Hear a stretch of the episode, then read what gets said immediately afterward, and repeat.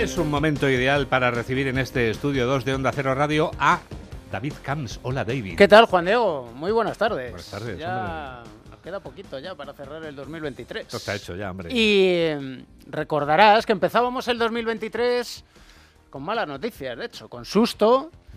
Y eh, uno de nuestros grandes deportistas de la historia, Rafa Nadal, en el abierto de Australia, se lesionaba. Al principio decíamos, bueno, será poca cosa. Poca cosa no.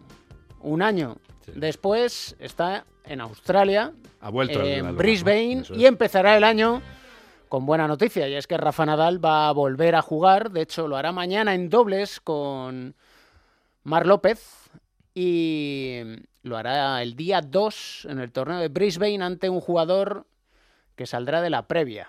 Con lo cual ha sido benévolo el sorteo de este torneo para Rafa Nadal. Se Sí. podría encontrar con el escocés Andy Murray en cuartos de final. Ajá. Precisamente con él ha entrenado hoy. Y son dos leyendas del tenis mundial. Junto a Djokovic y junto a Federer han sido pues las voces cantantes de el ATP. Y Rafa Nadal, pues hombre, evidentemente está exultante.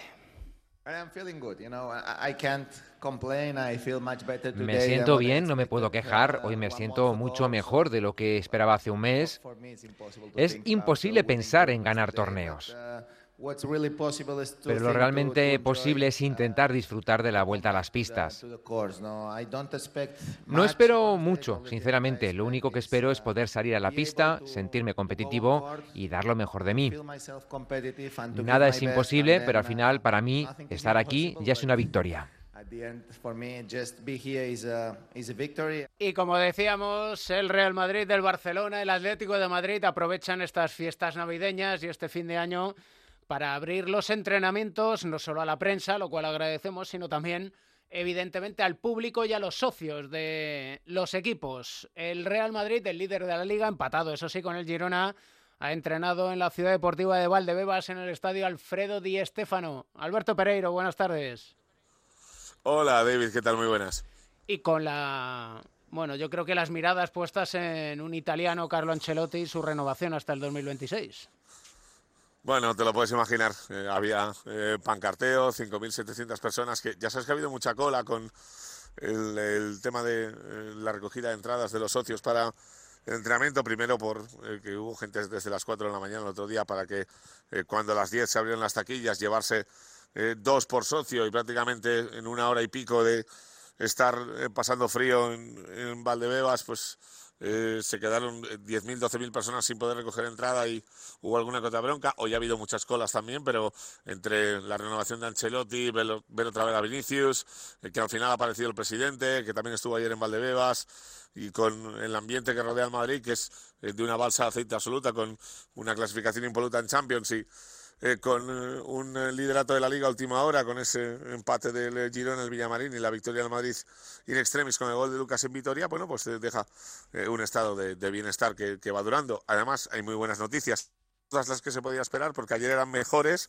Eh, Camavinga no es que se haya resentido esos problemas en la rodilla, eh, sino que se ha querido tener un poquito más de calma y que directamente enfoque su reaparición en la Supercopa y viaje el día 8 para jugar unos minutos contra Atlético Madrid y hoy no ha estado.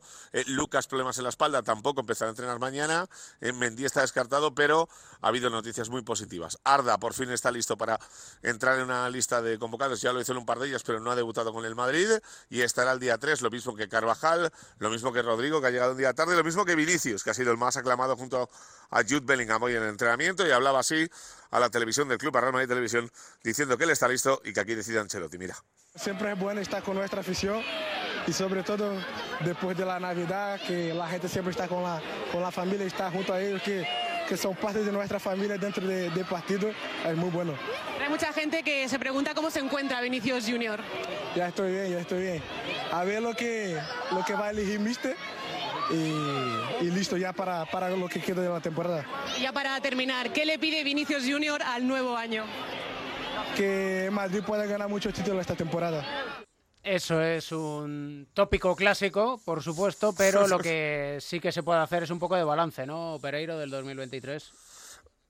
Sí, se puede hacer, claro que sí. El Madrid se, eh, termina la temporada bueno, pues con bastantes disgustos. Una liga prácticamente eh, tirada a la basura, eh, nada más regresar del Mundial, con un Barça muy superior, eh, habiendo ganado el Mundial de Clubes y dando una buena imagen en la Copa del Rey, en aquella final contra Osasuna, pero el 4-0 del City y la Liga lastraron mucho al club, pero está claro que han empezado con unos primeros cuatro meses y pico de temporada maravillosos, superponiéndose a, a 20 lesiones, a tres de larga duración siendo titulares los tres, como Álava eh, Militao y Courtois, perdiendo el mejor portero del mundo, pero Ancelotti ha afrontado todo eso sin excusas, con eh, un Jude Bellingham que ha estado superlativo, sobre todo por eh, días tan decisivos, con aquellos dos goles en Montjuic para ganarle al Barça, con esos 13 goles en Liga, con la sensación de que a veces no está y no aparece, y en 30 segundos que le dejes hacer un desmarque y un control, pues asegura el partido para el Madrid. Estamos hablando, si no del mejor jugador del mundo, uno de los tres mejores, y que el Madrid se lleve una sorpresa muy grata después de ese fichaje de 100 millones que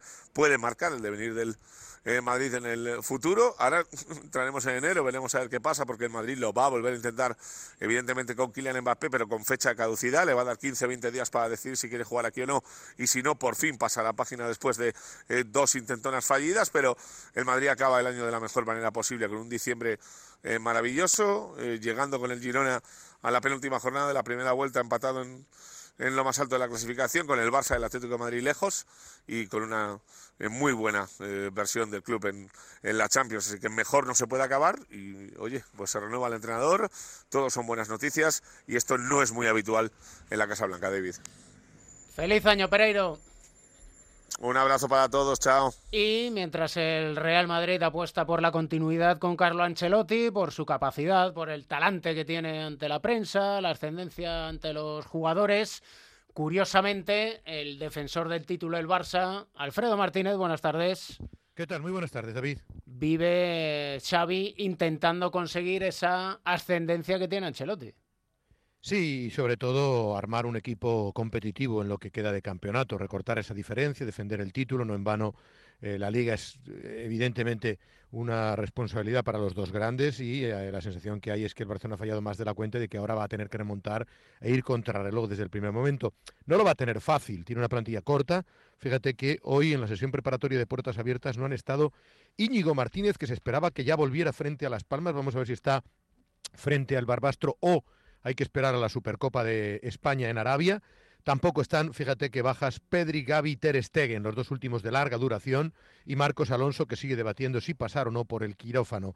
Así que es la buena noticia la incorporación de Vitor Roque y la esperanza de traer a un centrocampista. Se habla y mucho de Aleix García, el jugador del Girona, pero hay que pagar 20 millones de euros, que es la cláusula de rescisión, hay que convencer al Girona para que acceda y sobre todo hay que conseguir el fair play financiero suficiente que habría que conseguirlo, entre otras cosas, pues evidentemente ingresando dinero de las famosas palancas que quedan pendientes de cobrar. ¿no? La ingeniería económica en el conjunto azulgrana puesta de largo de Vitor Roque Sí, hoy ha habido sesión también de puertas abiertas en el Barcelona. Este año es atípico, ya has visto que como hay jornada intersemanal, como luego el fin de semana tiene la Copa del Rey, luego se van a Arabia, creo que les ha trastocado todos los cambios. Me dicen que Xavi no va a dar descanso ningún día, ni siquiera el de Año Nuevo. Fin de año seguro que entrenan mañana a las 11 y el de Año Nuevo, en principio, salvo que cambie a última hora, está programado sesión preparatoria porque el miércoles viajan hasta Las Palmas y hoy había 5.572 aficionados. Hay que destacar que eran 6.000 las localidades que se pagaba por primera vez,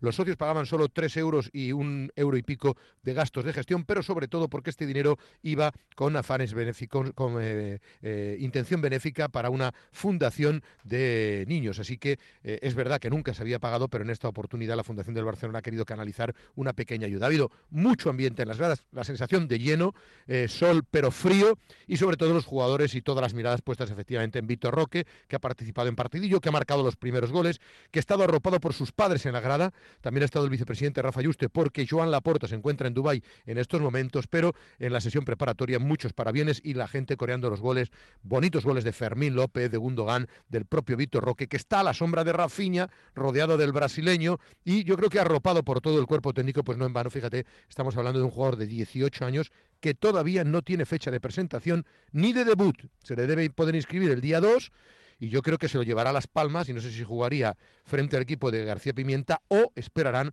al choque copero del próximo domingo frente al Barbastro.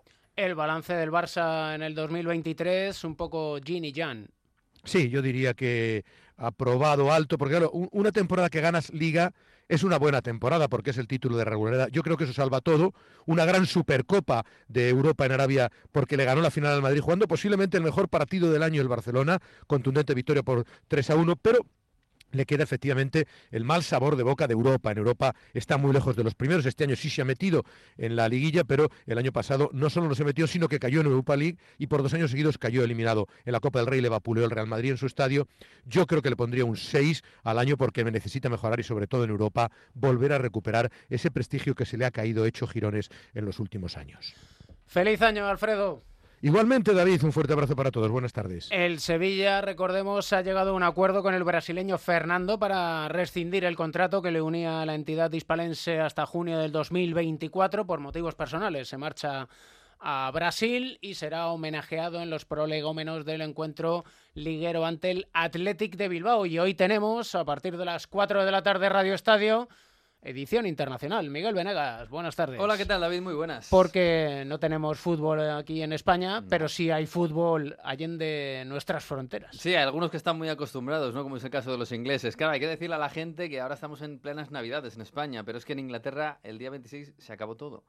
Eh, y todavía queda la noche vieja, evidentemente, pero ya no son festividades eh, eh, familiares. Y hoy hay liga, como, como hubo el día 26, día 27 y día 28. Hoy hay Premier, mañana hay Premier y tenemos partidos pues normales, ni más interesantes ni menos interesantes, pero vamos a hacer una, un seguimiento especial del Manchester City que va a jugar contra el Sheffield United a las 4 de la tarde y luego del partido que hay solo, porque hay cinco partidos, hay cuatro partidos a las 4 de la tarde y a las seis y media en The Ground, un clasicazo del fútbol eh, británico que es el Nottingham Forest Manchester United, que el United siempre es un espectáculo, ¿eh? para bien y para mal, o sea, algo va a pasar. Y luego lo de Italia, porque hoy también hay jornada en Italia. En Italia llevan haciendo, bueno, haciendo cábalas, que es lo mejor, si hacer un Boxing Day, si no hacer, copiar a los ingleses, si no hacer nada como en España, si hacer parón. Bueno, cada año cambian y esta, este año lo que han hecho ha sido no parar, pero tampoco hacer nada especial. Es decir, este fin de semana, ayer y hoy hay liga y hoy vamos a estar pendientes eh, sobre todo del Milan Sassuolo, que va a ser a las 6 de la tarde y del resto de la jornada en Italia, que como digo, es la última del año. Mañana sí que se guardan para la familia y para los amigos, pero hoy hay fútbol en Italia y en Inglaterra y lo vamos a dar, lo vamos a contar. Y además en la Premier, como hay tantos partidos en estas fechas navideñas, se puede un poco decir que se decanta la balanza, ¿no? Eh, sí, siempre decimos que crea tendencia, porque hay tantos partidos que es justo lo contrario que aquí o que en Alemania, que voy a decir. Eh, en Inglaterra hay tres jornadas seguidas que coinciden en Navidad y hay tantos partidos a la vez y hay tantos altibajos y además un bache te puede hundir porque si tienes muchas bajas, por ejemplo, y, estás eh, muy desmoralizado y pierdes tres partidos, cambia tu trayectoria, ¿no? Y por ejemplo, en los últimos años el Manchester City llegaba al parón, al parón no, al rush de Navidad eh, con ciertas dudas, lo aprovechaba y se ponía líder. Y luego yo no, no, había quien lo bajase. Bueno, vamos a ver si pasa esto, que el City eh, viene del, del, Mundialito de Clubes. Y sí, se crean tendencias. ¿eh? Más que ganar o perder ligas, lo que, lo que se hacen es respirar mucho, coger mucha confianza o eh, desplomarse, que algunos eh, lo pasan mal en estas fechas eh, con tantos partidos. Y, si miramos la clasificación en la Premier, el líder es el Liverpool 42 puntos, Arsenal con 40, Aston Villa 39, City 37, luego Tottenham con 36, West Ham 33 y el United con 31 y el Brighton con 30. ¿Seguirá esto así dentro de un mes o el United puede ir más para abajo? bueno, el United puede ir un poquito más para abajo, pero yo lo, que más me pregunto, más curiosidad tengo es por saber si el Aston Villa va a aguantar. El Aston Villa, por ejemplo, hoy se podría poner líder y, podría acabar el, año como líder de la Premier League. Y a lo mejor tendríamos que tomárnoslo más en serio de lo que ya nos lo estamos tomando, ¿no? Y el Aston Villa de Emery lo está haciendo francamente bien. Bueno, eh, yo creo que van a estar arriba los que sabemos que van a estar, es decir, el Manchester City, el Arsenal y el Liverpool, no sé en qué orden, pero van a estar seguro. Y luego ahí, pues si el Tottenham puede aguantar, el Aston Villa puede aguantar, pues será mucho más divertido, como lo está haciendo, ¿eh? que está siendo una temporada de momento súper divertida. El United no tengo tantas esperanzas, pero que el United eh, vuelva por ahí puede pasar, que el Newcastle vuelva, que, que tiene una mala racha, también vuelva a aparecer por ahí Que el Chelsea coja una buena racha, está jugando contra el Luton. Eh, bueno, podría parecer. Hay muchos que están llamados a, a- a ir de menos a más y llegar a los puestos altos, pero es que está muy caro. Es verdad que está muy caro. A partir de las 4 de la tarde os escuchamos y Miguel, a ti también. Feliz año nuevo. Hombre, feliz entrada y salida, ¿no? Y además hemos tenido la última jornada de la Euroliga por el 2023, la decimoséptima, con batacazo del Barcelona en Mónaco, 91-71, ha perdido el conjunto azulgrana, es la séptima derrota de los últimos 10 partidos y queda con 11 victorias a 5 del líder, el Real Madrid, que tiene 16 y solo una derrota, y el miércoles que viene en el Palau hay clásico Barça-Real Madrid en la clasificación de la Euroliga, segundo es la Virtus con 12 victorias, el Valencia y el Basconia están con 9